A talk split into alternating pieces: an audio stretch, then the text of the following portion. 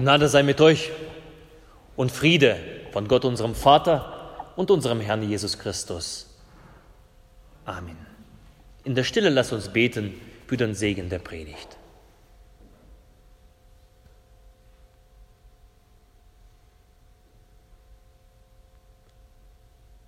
Herr, dein Wort ist meines Fußes Leuchte und ein Licht auf meinem Wege. Amen. Ich habe meine Predigt heute genannt, die christliche Gütergemeinschaft. Wir sind in der Apostelgeschichte und die Apostelgeschichte gibt besonders in den ersten Kapiteln einen Einblick von der Gemeinde Gottes, also wie Gemeinde Gottes sein soll. Und wir haben viel in den letzten Wochen davon gehört. Die Gemeinde Gottes ist vom Geist erfasst und sie wird immer wieder erneuert. Die Gemeinde Gottes, die Gemeinde Jesu Christi ist eine Versammlung. Eine Versammlung, die sich stets regelmäßig und kontinuierlich versammelt. Wozu? Zum Gebet, versammelt in der reinen Lehre und versammelt, um das heilige Abendmahl zu feiern. Das ist Gemeinde, so wie wir sie von Anfang an vorfinden wie sie uns überliefert ist in den ersten Kapiteln der Apostelgeschichte. Wie gesagt, viel davon gehört in den letzten Wochen und heute sind wir wieder in der Apostelgeschichte und wir hören auf einen der weiteren Aspekte der Gemeinde Jesu. Dazu lasst uns zunächst vom, auf den Bibeltext hören aus Apostelgeschichte 4, die Verse 32 bis 37. Und wir lesen, die Menge der Gläubigen aber war ein Herz und eine Seele. Auch nicht einer sagte von seinen Gütern, dass sie sein wären, sondern es war ihnen alles gemeinsam.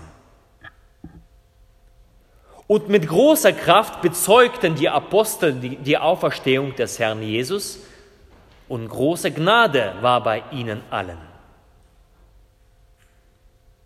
Es war auch keiner unter ihnen, der Mangel hatte, denn wer von ihnen Land oder Häuser hatte, verkaufte sie und brachte das Geld für das Verkaufte und legte es den Aposteln zu Füßen. Und man gab einem jeden, was er nötig hatte. Josef aber, der von den Aposteln Barnabas genannt wurde, das heißt übersetzt Sohn des Trostes, ein Levit, aus Zypern gebürtig, der hatte einen Acker und verkaufte ihn und brachte das Geld und legte es den Aposteln zu Füßen. Der Herr segne an uns dieses Wort. Amen. Zunächst lesen wir die Menge der Gläubigen.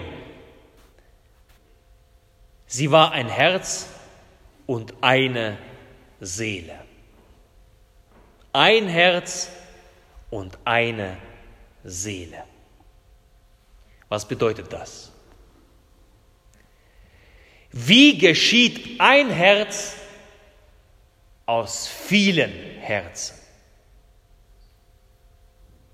Wie klappt es, dass eine Seele aus den vielen Seelen entsteht? Schauen wir uns das Herz an. Damit das Herz ordentlich funktioniert, muss es regelmäßig im Takt schlagen. Eine kleinste Abweichung im Herz bringt das Herz durcheinander und macht das Herz defekt. Ein Herz und eine Seele in der Menge der Gläubigen, was ist das? Ich glaube, wenn wir diesen Text anschauen, so stellen wir fest, sie waren ein Herz und eine Seele in einer Vision. Ein Herz und eine Seele in der Gemeinde Gottes ist die Vision der Gemeinde.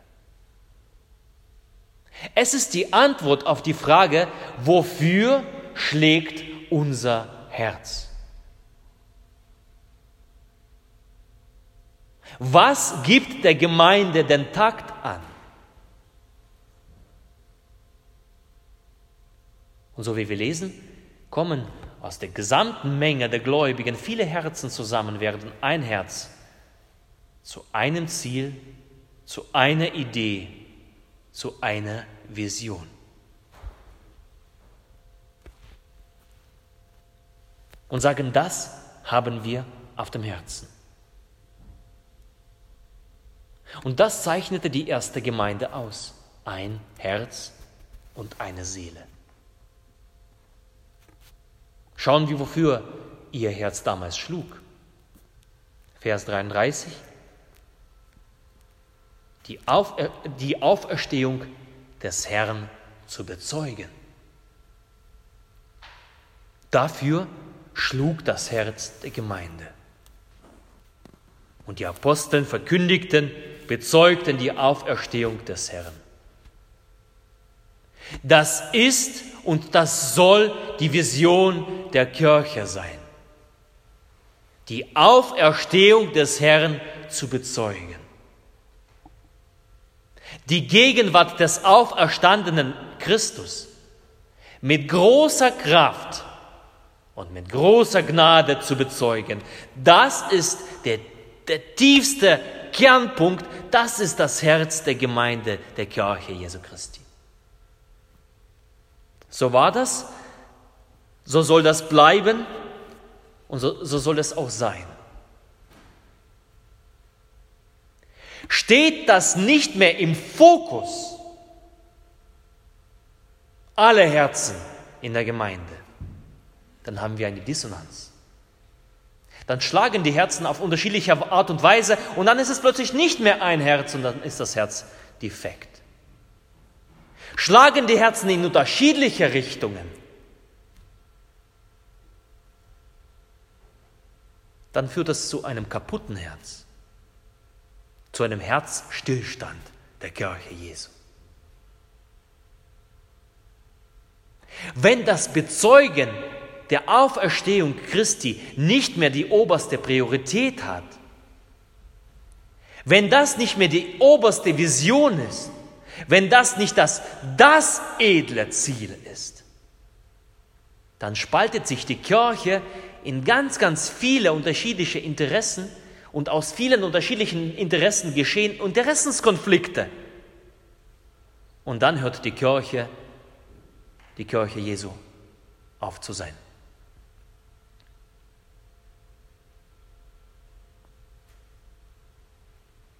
Das Herz der Kirche ein Herz und eine Seele, ist verbunden für das Zeugnis des lebendigen Christus mitten unter uns. Das ist der Pulsschlag der Kirche Jesu, von allen Herzen, getragen und von allen Seelen gewünscht und ersehnt. Nichts weniger. Das führt mich zu zweiter Überlegung. Wie hat die erste Christengemeinde diese Kraft, von der wir lesen, die große Kraft und diese große Gnade, wie hat sie diese Dynamik entfaltet? Woher kommt das?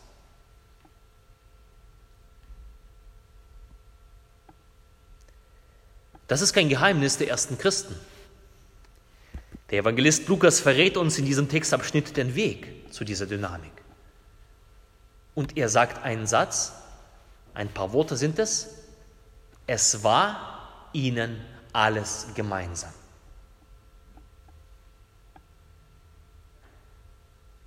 Von der ersten Gemeinde, die eine große Kraft hatte, zu bekennen, zu bezeugen, lesen wir, es war ihnen alles gemeinsam. Die erste Gemeinde, sie verstand es, diese Haltung zu pflegen, wo es deutlich wird, Wir sind ein Herz und eine Seele. Und was mir gehört, das gehört allen. Und was ich kann,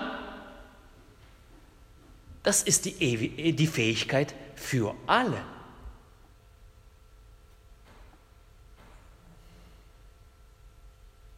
Das haben ja versucht. Der Kommunismus hat das ja versucht. Hat gesagt, Mensch, das klingt ja super. Was einem gehört, das gehört allen. Was einer kann, das, das, das muss er für, die, für alle anderen zum Dienste geschehen lassen. Aber einen Fehler haben sie gemacht. Sie haben Gott rausgelassen. Der Kommunismus nimmt Gott raus, nimmt zwar die, die, dieses wunderschöne Bild und die, diese wunderschöne Methode der Christen, aber lässt Gott raus und dann bröckelt es wie ein Kartenhaus, wie ein Spielhaus zusammen. Nein, wir lesen von einem Herz und von einer Seele, brennen für die Verkündigung, für Zeugnis Jesu Christi. Und dann lesen wir davon, dass was einem gehört, gehört allen. Was der eine kann, davon profitieren alle. Wir, wir hören davon, dass es für Christen nicht so wichtig war, sich selbst zu verwirklichen. Wie geht es mir? Sondern ihr Herzschlag war die gesamte Gemeinde, die Vision, diese Idee, das Ziel. Das hatte Priorität. Und als Beispiel wird hier aufgeführt der Verkauf von Land und von Häusern. So verrückt waren sie danach nach dieser Idee, nach dieser Vision. So sehr drinne waren sie, dass, dass sie bereit waren, ihre Häuser und ihre Ländereien zu verkaufen und es vor die Füße der Aposteln zu legen. Das erinnert mich an den Propheten Haggai. Ich habe diese Woche den Prophet Haggai gelesen und das passt sehr gut zu dem heutigen Bibeltext. Der Tempel wird zerstört. Die Israeliten rausgeführt nach Babylon. 70 Jahre später dürfen sie wieder zurück. Und was machen sie als erstes? Sie kümmern sich um sich selbst. Sie bauen ihre eigenen Häuser Sie pflegen ihre eigenen Familien. Und Haggai, ein Prophet, Propheten hatten es nie einfach. Er tritt auf und er warnt. Er ruft dazu, er erinnert an die Prioritäten. Haggai fordert das Gottes Volk auf, auf die Prioritäten zu hinterfragen. Er sagt, es ist nicht in Ordnung, dass wir im Komfort leben, während das Haus Gottes in Trümmern liegt, während der Tempel kaputt ist, zerschlagen, zerstört.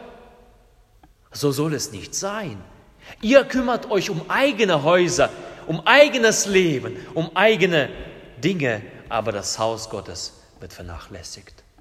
Das ist das Herz von Haggai.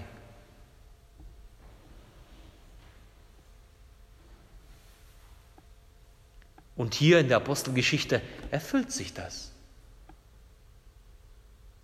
Die Gemeinde Gottes, das Volk Gottes, die Kirche Jesu Christi, sie kommt zusammen und sie trägt zusammen, was sie hat. Sie baut einen Tempel. Das, was Haggai gefordert hat, das tut die Gemeinde Gottes als ein Herz und eine Seele.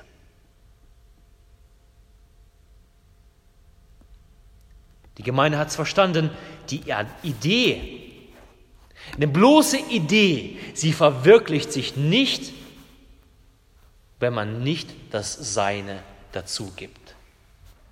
Eine Vision bleibt ohne Tat eine Vision. Es ist ein Traum.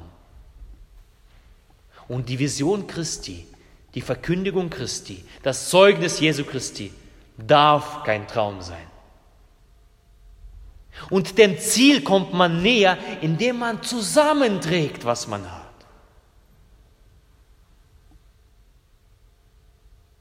Das Herz schlägt, aber der Körper muss sich bewegen. Der Körper muss wirken, der Körper muss leben. Es bringt nicht nur, wenn das Herz nur schlägt. Und explizit wird gesagt, wer von ihnen etwas hatte. Es gab viele, die nichts hatten, die null waren, äh, die, die auf der Straße waren, wie dieser Bettler aus dem Evangelium. Lazarus. Sie kamen in die Gemeinde und sie hatten nichts. Und da gab es welche, die etwas hatten. Und die, die etwas hatten, sie brachten es und legten es vor die Füße der Apostel. Das ist ein beweglicher Körper, nicht nur ein schlagendes Herz. Und das Interessante finde ich in diesem Text, exemplarisch wird hier Josef erwähnt. Josef, den man Barnabas nannte und dann sogar die Überlieferung, äh, die Übersetzung wird nachgeliefert, der Sohn des Trostes heißt es übersetzt. Und wir erfahren sogar, von wo er kommt. Da habe ich mich gefragt, warum steht das da?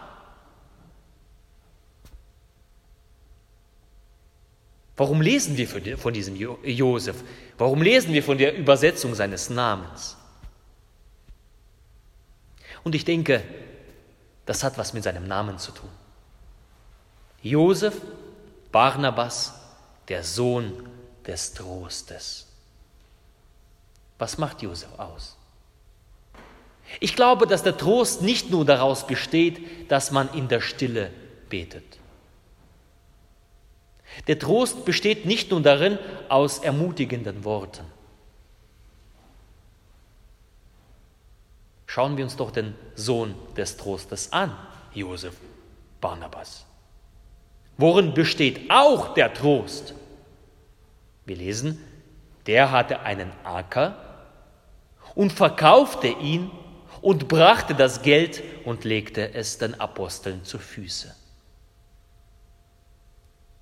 Josef zeigt sich hier als der Sohn des Trostes. Er stellt sich, sein Habt und Gut zur Verfügung der Gemeinde und er bringt es. Es ist eine Willensentscheidung, etwas zur Vision der Gemeinde beizutragen. Es ist ein Vorbild. Josef als der Sohn des Trostes ist ein Vorbild. Wir haben uns daran gewöhnt als Christen, dass wenn ich nicht angesprochen bin, dann mache ich eben nichts. Man muss mich schon mal ansprechen. Aber schauen wir Josef an. Er sieht, was gebraucht ist. Er geht hin, schaut, was er hat. Und er verkauft das und bringt es der Gemeinde. Er macht das von sich selbst. Das ist ein Sohn, der vom Geist getrieben ist, geleitet ist. Der Sohn des Trostes. Er wartete nicht darauf, dass man ihn fragte. Die Kirchensteuer gab es auch damals nicht, dass die immer mal wieder auf dem Lohnzettel irgendwann mal auftaucht und dass ich da eigentlich, wenn, wenn ich da nicht, nicht drauf schaue, dann kriege ich da wenig mit davon. Nein, er nimmt, er bringt und er schafft in die Gemeinde. Für die Gemeinde zum Trost. Der Sohn des Trostes.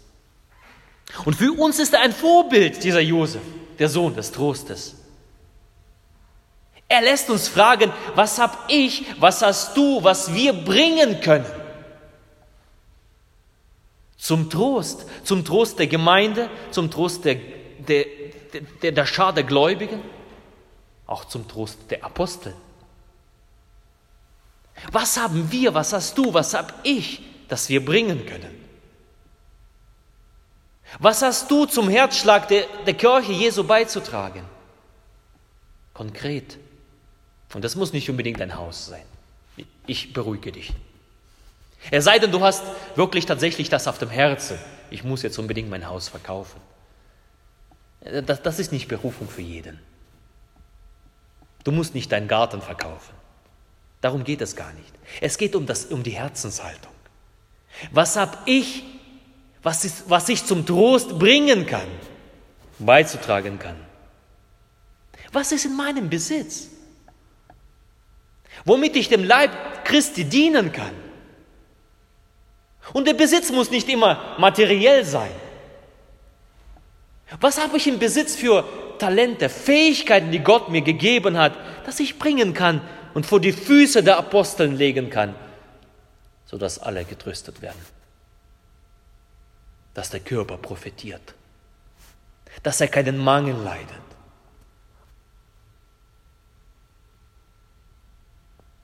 Josef, Barnabas, der Sohn des Trostes, ist uns ein Vorbild und zugleich eine Herausforderung. Und das führt mich zum letzten Gedanken, der Gedanke des Mangels. Das Evangelium kann auch stocken. Das Evangelium hat unheimlich viel Kraft. Paulus sagt, das Evangelium, in, in, in dem, denn das Evangelium, ich schäme mich davon äh, dessen nicht, denn es ist die Kraft Gottes. Das ist die größte Kraft, die es gibt, das Evangelium. Aber das Evangelium kann auch stocken. Das Evangelium kann auf der Strecke bleiben. Wie, wann geschieht das?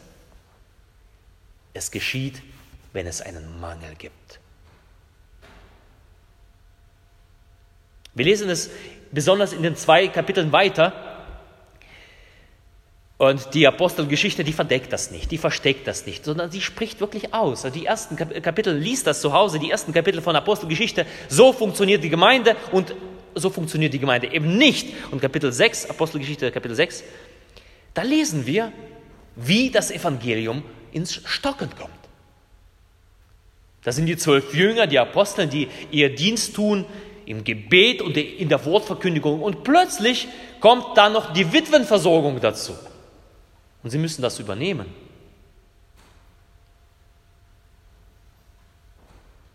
Und wir lesen, es entstand ein Murren. Man kann ja denken, Mensch, die Aposteln, das sind doch diejenigen, die, die haben doch schon gepredigt und die haben gebetet und die können doch die Witwen, Witwenversorgung hinzumachen. Da, da klappt es doch wunderbar. Ist doch jeder zufrieden? Nein, wir lesen davon, es entstand ein Murren.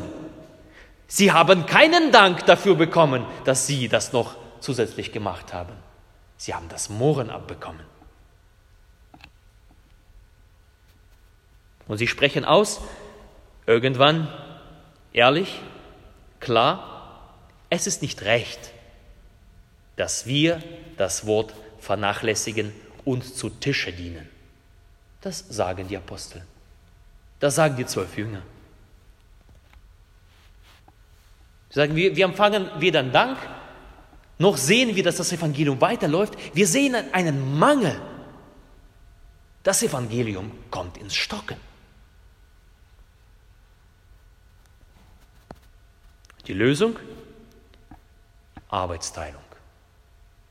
Die Lösung ist, ist darin, da werden aus der Mitte der Gemeinde welche gewählt, eingesetzt und siehe da, es klappt. Siehe da, es läuft wieder. Wieder in Kraft, wie das Evangelium gepredigt und entfaltet seine Dynamik. Also dieser zweite Punkt jeder bringt das Seine hinzu. Das ist das, der Dreh- und Angelpunkt. Was trägst du dazu bei?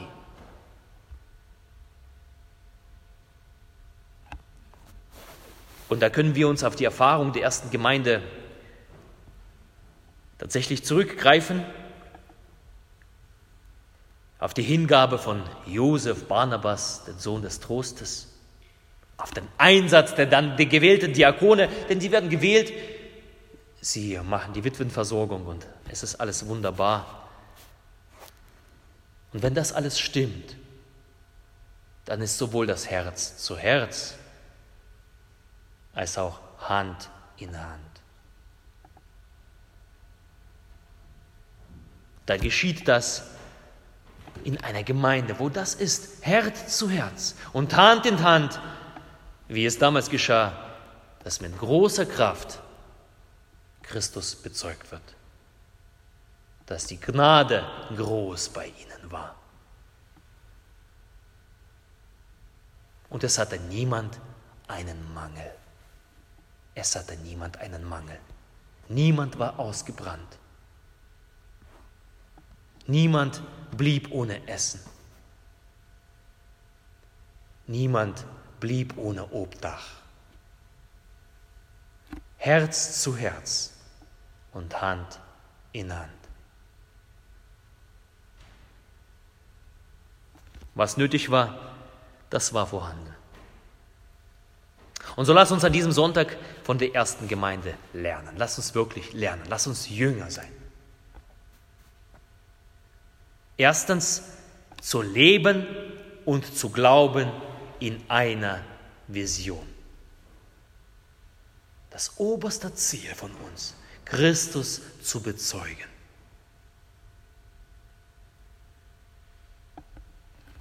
So lass uns weiter lernen als Punkt 2, Herz und Seele verwirklichen sich darin, indem an jeder das Seine hinzugibt. Das, was er ist und was er hat und was er kann. Und drittens, wenn das stimmt, das führt zu einer Dynamik, bei dem es keinen Mangel gibt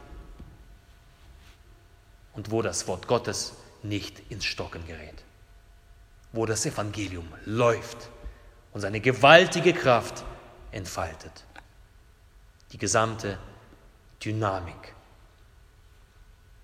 Diese drei Punkte zeichnen die Gemeinde Gottes aus. Das ist die Gemeinde nach Jesu Herzen. So lasst auch uns das beherzigen. Und der Friede Gottes, der höher ist als alle Vernunft, er bewahre eure Herzen und eure Sinne in Christus Jesus. Amen.